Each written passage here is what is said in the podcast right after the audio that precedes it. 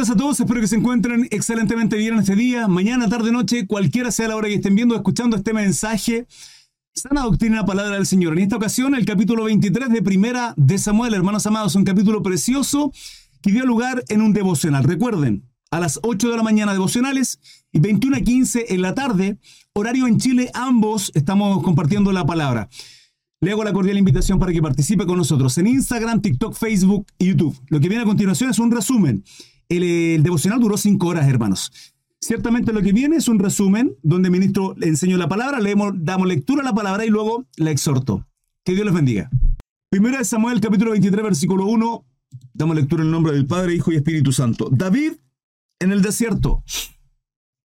Dieron aviso a David diciendo, he aquí que los filisteos combaten a Keila y roban las eras. Y David consultó a Jehová diciendo, ¿iré a atacar a los filisteos?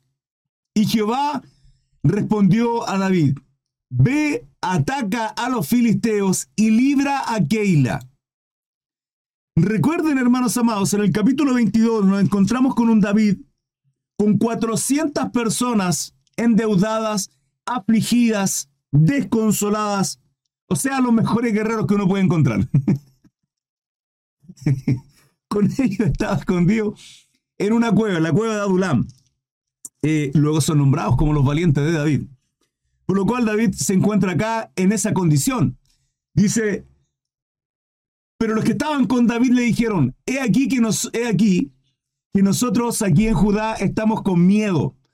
Cuanto más si fuéramos a Keila contra el ejército de los filisteos. David consulta a Jehová, no mirando, no mirando a su pueblo, no mirando a aquellos 400, porque la palabra describe que David se hizo señor de esos 400. Que además estaba su familia, que ya la había dejado eh, segura, bajo resguardo, pero estaba con estos 400 varones que de guerra no lo eran, que de valiente no tenían nada, que estaban muertos de miedo, pero ciertamente le eran leales a David.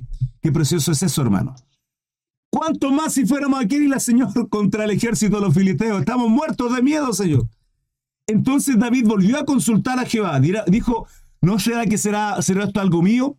¿No será que simplemente será un pensamiento mío el que, el que vaya a Keila y, sea algo de una corazonada?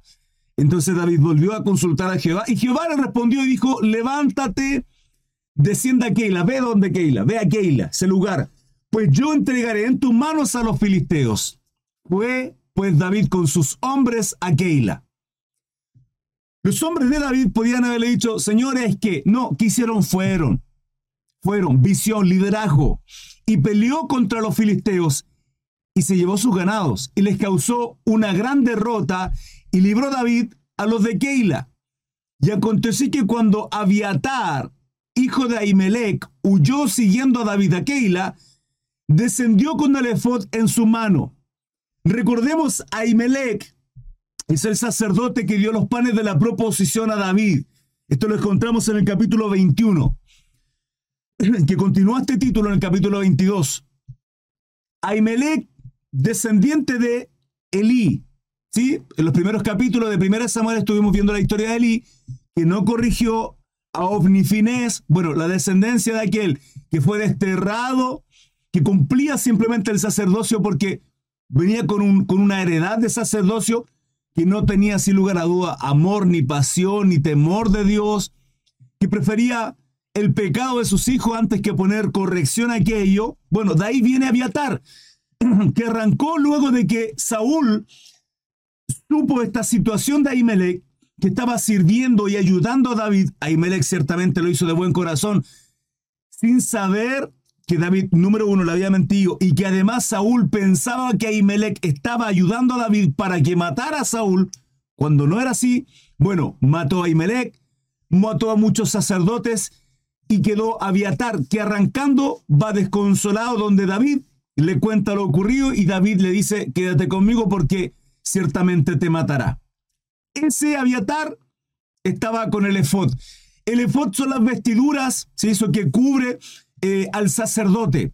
He mencionado acá, porque si se dan cuenta, era el único sacerdote que había. Estaba el favor de Jehová Dios con David. Y dice, y fue dado aviso a Saúl que David había venido a Keila. Entonces dijo Saúl, Dios lo ha entregado en mi mano. Entonces dijo Saúl, Dios lo ha entregado en mi mano, pues se ha encerrado entrando en una ciudad con puertas y cerradura, una ciudad fortificada. Vale decir, Saúl pensó que estaba completamente eh, enrejado, acorralado, va por él. Y convocó Saúl a todo el pueblo a la batalla para descender a Keila y poner sitio a David y a sus hombres. Mas entendiendo David que Saúl ideaba el mal contra él, dijo a Abiatar, sacerdote, trae el efod, trae las vestiduras. Y David, y dijo David, Jehová, Dios de Israel, tu siervo tiene entendido que Saúl trata de venir contra Keila a destruir la ciudad por causa mía. ¿Me entregarán los vecinos de Keila en sus manos? ¿Descenderá Saúl como ha oído tu siervo? Y Jehová, Dios de Israel, te ruego que lo declares a tu siervo. Y Jehová dijo, sí, descenderá. Dijo luego David, ¿me entregarán los vecinos de Keila a mí y a mis hombres en manos de Saúl? Y Jehová respondió, os entregarán. David entonces se levantó con sus hombres, que era como 600. Ya no eran 400, sino 600. ¿Por qué habrá sido esto? ¿Por qué habrán tenido 600 y comenzó con 400? Un hombre con liderazgo, un hombre que tiene el favor de Dios, ciertamente va a crecer. La victoria, en el caso de David, sin importarle, sin importarle los hombres que tenía. La confianza de él estaba en Jehová. Y si se dan cuenta, está consultando constantemente a Jehová. Por eso a mí me encanta el Salmo 16, versículo 7, dice que él buscaba el, el consejo de Jehová, hermano. Nuestra vida tiene que estar cimentada en la palabra de Dios, que es el mejor consejo de nuestra vida, que nos declara cómo tenemos que llevar nuestra vida a cabo en cada uno de nuestros roles, y además el consejo de Jehová, nuestro Dios. David está haciendo esto. Y además habla del efod, y ya hablaremos un poco de eso. David entonces se levantó con sus hombres que eran como 600 y salieron de Keila y anduvieron de un lugar a otro.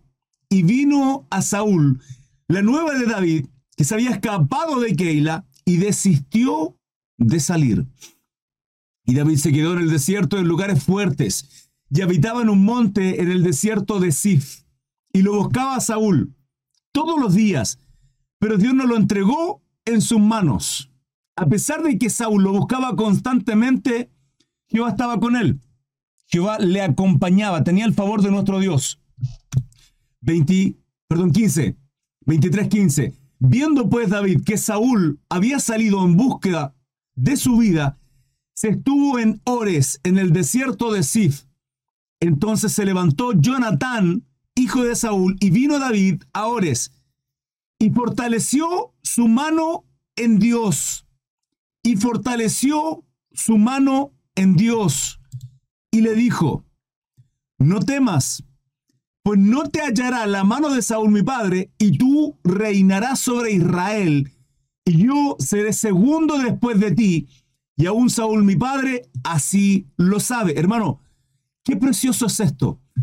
Qué precioso es saber que Jehová está a nuestro favor, que tenemos el favor de nuestro Dios, que estamos en medio de la voluntad. Escuche, a pesar de que usted está corriendo de sus enemigos, a pesar de que el enemigo se ha levantado contra usted, quien haya sido, quien sea, a pesar de que el enemigo, el enemigo haya decretado una palabra de muerte contra su vida, usted está en medio de la voluntad de Dios. Y pareciera que usted me podrá decir, hermano Cris, que no entiendo.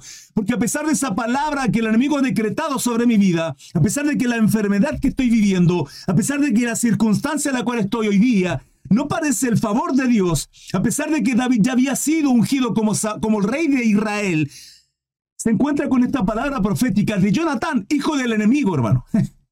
Y ciertamente para David no era el enemigo. David tenía sobre Saúl una mirada completamente, una perspectiva completamente distinta a la que Saúl tenía. Saúl veía a David como su enemigo, como su adversario, pero David veía a Saúl como el ungido de Dios. y le respetaba y le honraba a pesar de estar arrancando. La condición de David es una situación completamente desfavorable, pero él ya es el rey. Hermano Cris, pero ¿quién reina es Saúl? Sí, pero David ya, es rey, ya fue ungido. Solo que esa unción la tiene, la tiene que poner a cabo, la tiene que llevar a cabo en torno a la, a la aprobación de Dios. Hermano, nosotros somos ungidos no para recibir todas las bendiciones y un reinado y lujo y placer y deleites. La unción constantemente, constantemente nos muestra que hay que poner la prueba. Por eso la palabra en el Nuevo Testamento dice que la fe sin obra es muerta. Si usted es hijo de Dios, si usted ha creído en el Señor Jesucristo, si lo ha recibido, si cree en lo que Él hizo, se quebrantó de su vida pasada, pidió perdón a Dios por vivir como usted ha querido y no pasa nada. No pasa nada, no está mal. Es un libre albedrío. Usted decide cómo lleva a cabo su vida. Sin embargo, en Cristo Jesús, hoy entendemos que hay un antes y un después. Las cosas viejas pasaron, aquí son todas hechas nuevas. Y de aquí en adelante, Dice la palabra que Él pone un espíritu nuevo. Somos ungidos. Estamos en Cristo Jesús. Somos ungidos. No crea usted que en esa unción, porque estamos en Cristo Jesús, estando en Cristo somos ungidos. Somos justificados. Somos redimidos. Somos bendecidos. Pero no crea que estando en ello, lo que se viene para adelante en verano, hermano, alfombra roja, pétalos de rosa, unicornio, mariposa y todo, miel sobre hojuelas. No es así. Saúl fue ungido rey y comienza una batalla contra los filisteos. David es ungido rey y hermano está arrancando de Saúl. Nuestro Señor Jesucristo es ungido. Lo estamos leyendo en el capítulo, eh, bueno, en Juan.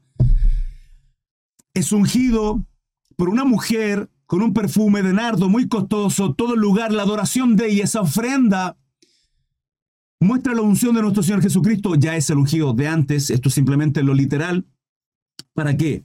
Para sufrir el escarnio, el padecimiento por usted y por mí.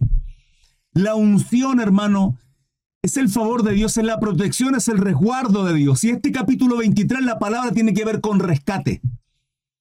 Pero fíjese que David consulta constantemente a Jehová para buscar si lo que está haciendo es lo correcto. Por eso muestra este en, mencionado. David primeramente consulta porque la, es la relación, y escuche, es la relación que usted y yo tenemos que tener para con Dios en nuestra relación íntima, en la, oración, a través de la lectura, a través de el ayudar a otro, el servir. El capítulo 13, que es el que estamos leyendo anoche, ¿cierto? capítulo 13 de Juan, la palabra nos hablaba de el servicio. Nuestra relación primeramente tiene que ser para con nuestro Dios, en la intimidad. El capítulo 6 de Mateo, nuestro Señor Jesucristo nos habla de cómo tenemos que buscar en oración, en la intimidad. Y ahí lo privado, lo secreto, donde nadie nos ve, dice, Él ve lo secreto y nos recompensa en público. Hermano, porque cuando nosotros tenemos una comunión para con nuestro Padre, con nuestro Dios en la intimidad, eso será público, eso, eso se verá, porque usted estará en servicio. El fruto del Espíritu, Gálatas 5:22, se manifestará. Una relación en privado íntima para con nuestro Dios se muestra en lo público, hermano. Es completamente evidente. La fe sin obra es muerta, pero usted no va a forzar aquella obra, aquella, aquel fruto, no lo va a forzar, va a ser natural, porque usted es justo, porque usted es redimido, porque usted es hijo de Dios. Entonces David consulta a Jehová Dios, que lo que está mostrando este capítulo es nuestra relación íntima con, el Señor. Pero también después muestra a Abimelech, el sacerdote, y muestra un efod. Ese efod es las vestiduras resplandecientes, la vestidura que en Cristo tenemos que tiene que ver con la santidad. Por lo tanto, de ahí muestra a aquellos que de alguna forma tenemos que ir caminando en santidad y buscando el favor de Dios. Para aquellos nuevitos, tal vez a través de eh, la, la, el congregarse en una iglesia, a través de un maestro, de un predicador, de un pastor, que ciertamente eh, tienen la madurez suficiente de interpretar la palabra, de enseñarnos, de corregirnos, y están los sacerdotes. Es maravilloso ver cómo David, aún no teniendo un pastor, aún no teniendo una iglesia, el Señor es su consolador. El Señor es su, es su, es su consuelo, es su consejero, es su fortaleza. David no está poniendo la mirada en esas 400 personas afligidas, que a esta altura son 600, porque ha crecido, porque muchos han visto la victoria en la mano de David, porque han visto el favor de Dios en su diestra, y luego viene Jonathan, Jonathan, hijo de Saúl, viene con esta palabra profética y le dice, no temas. Viene a consolar. Es David siendo consolado, fortalecido. Hermano, pareciera que David no tiene temor. Es un hombre como usted y como yo, hermano. David no es el, el gran hombre de Dios. Si la palabra lo dice y lo describe honorablemente con respecto a todos los, atributos que tenía David. Y el Señor dice conforme a su corazón. Hermano, pero es como usted y como yo. Pero él ha aprendido a refugiarse en Jehová. Él ha aprendido a buscar el consuelo, él ha aprendido a buscar el, el, consejo de Dios, a buscar el refugio, a no mirar la circunstancia, sino entender de que en todo lo que él está viviendo, Jehová está a su lado. Eso es lo que usted tiene que buscar. Eso es lo que yo tengo que buscar. No vivir en base a nuestra circunstancia, sino a pesar de la circunstancia, hacer de esta temporada. ¿Qué temporada está viviendo usted? tristeza, amargura, bueno, hacer de mi Señor mi consuelo. Si estoy viviendo una situación de crisis que me tiene desconsolado, el Señor es mi consolador. Él es mi consuelo. Si estoy viviendo miedo, pavor, bueno, el Señor es mi victoria, es mi fortaleza, Él es quien me alienta. Si estoy viviendo una temporada alegre, hermano Cris, estoy súper bien, me está yendo todo bien, bueno, el Señor es su alegría. ¿Cuál es la temporada que usted, viviendo, usted está viviendo y, cómo Dios se le está revelando en esta temporada? Porque hay temporada en que el Señor es Jiré, hay temporada en que el Señor es Ebenezer, es Rafa, hay temporada en que el Señor se manifiesta a nosotros como, como, como la provisión. Hay diferentes temporadas.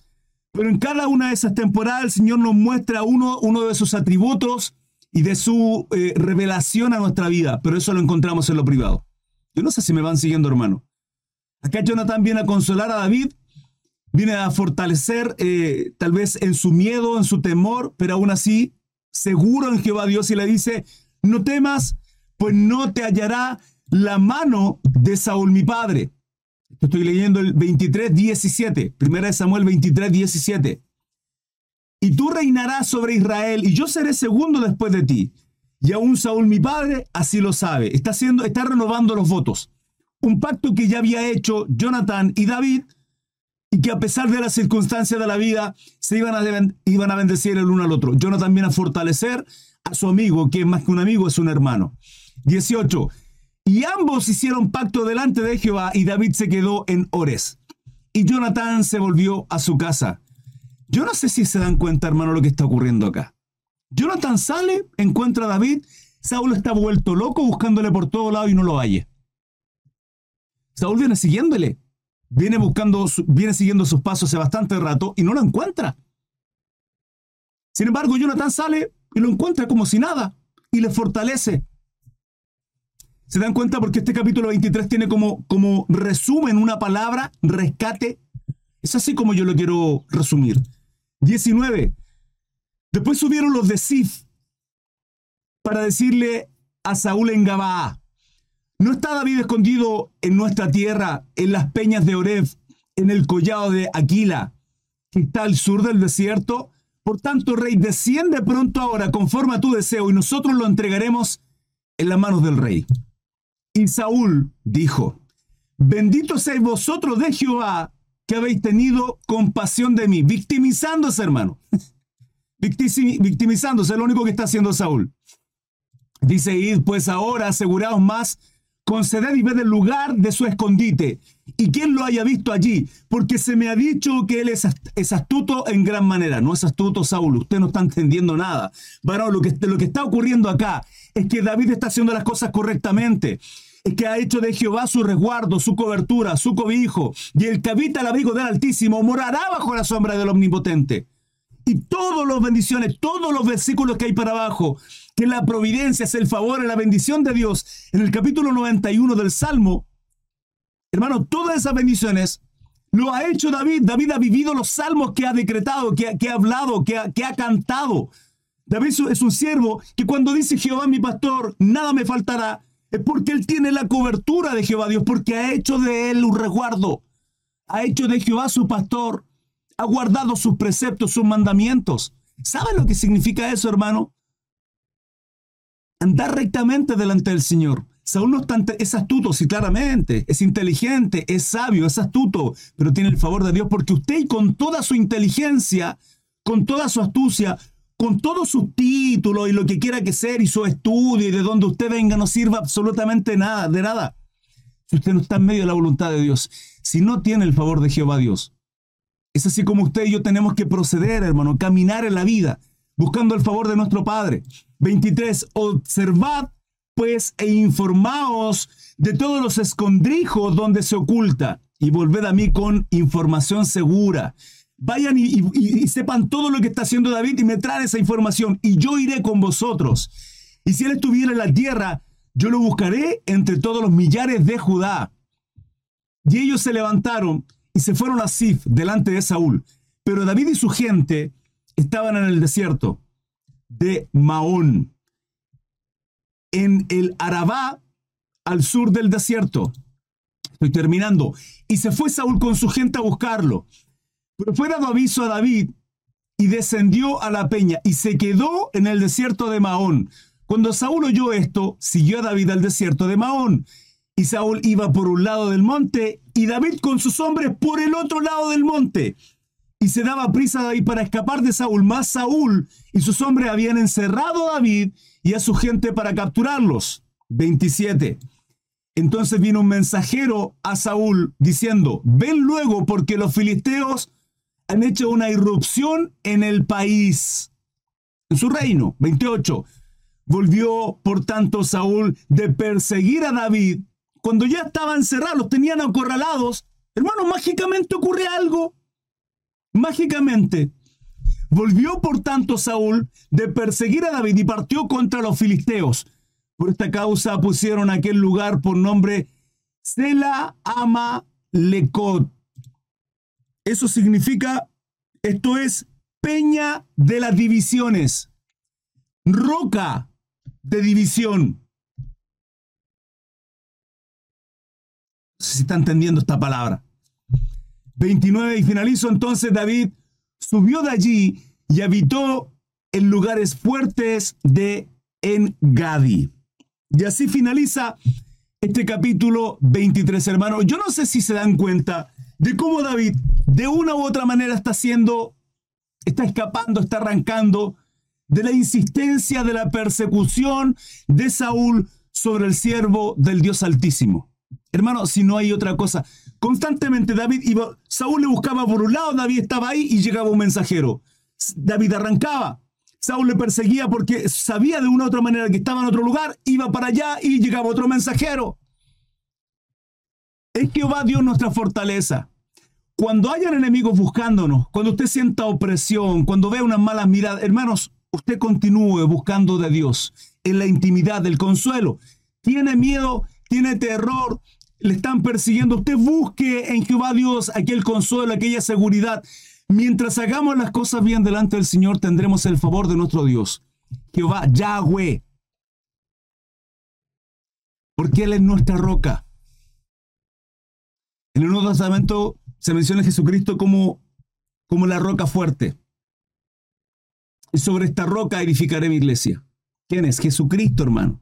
Jesucristo es la roca. En Él estamos cimentados, no en arena, porque las tormentas vienen. Pero cuando estamos cimentados en fe, confiados, seguros en la roca que es Cristo Jesús, hermano, da lo mismo el resto. Esto es peña de las divisiones. Es el Señor siendo manifestado en el Antiguo Testamento. La roca, la piedra angular que rechazaron los constructores, los edificadores. Esto yo lo he ministrado en otras ocasiones. Tiene que ver con aquella, aquellas puertas, por ejemplo, que son como un arco, ¿sí? Así, circulares. La peña angular es la que va arriba, la que sostiene todo hacia abajo.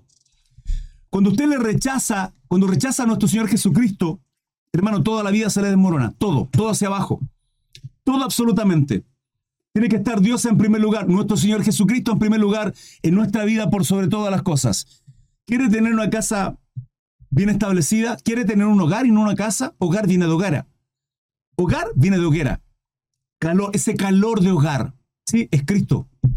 en nuestros hogares. Que nuestras casas sean un altar a nuestro Dios. Que nuestras casas sean casas de oración. Que primeramente y antes de incluso ir a una congregación, en términos de buscar de Dios, hermano, nuestros hijos hallen a Dios, hallen a Jehová, hallen a Cristo en nuestros hogares.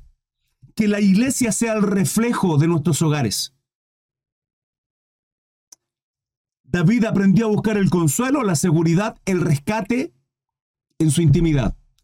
Puso su mirada no en los 400 hombres endeudados, afligidos, con temor, con miedo, desesperanzado, no teniendo dónde, dónde quedarse, dónde dormir. Y luego creció 600. Él no pone la mirada en ello.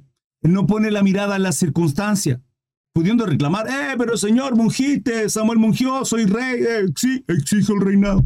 No, hermano, sigue buscando el favor de Jehová. Sin entenderlo, está siendo capacitado para entender posteriormente una situación que para usted y para mí va a ser de mucho ejemplo, y por eso es un estandarte, por eso es una columna David, porque ciertamente entregó su corazón, y si hay algo en el cual nosotros podemos encontrar ejemplo en David, es en sus atributos, como él era cómo guardaba, cómo buscaba el, el favor de Jehová Dios y cómo se consagraba, cómo andaba justa, recta y piamente delante de Jehová nuestro Dios. ¿Andamos usted y yo así?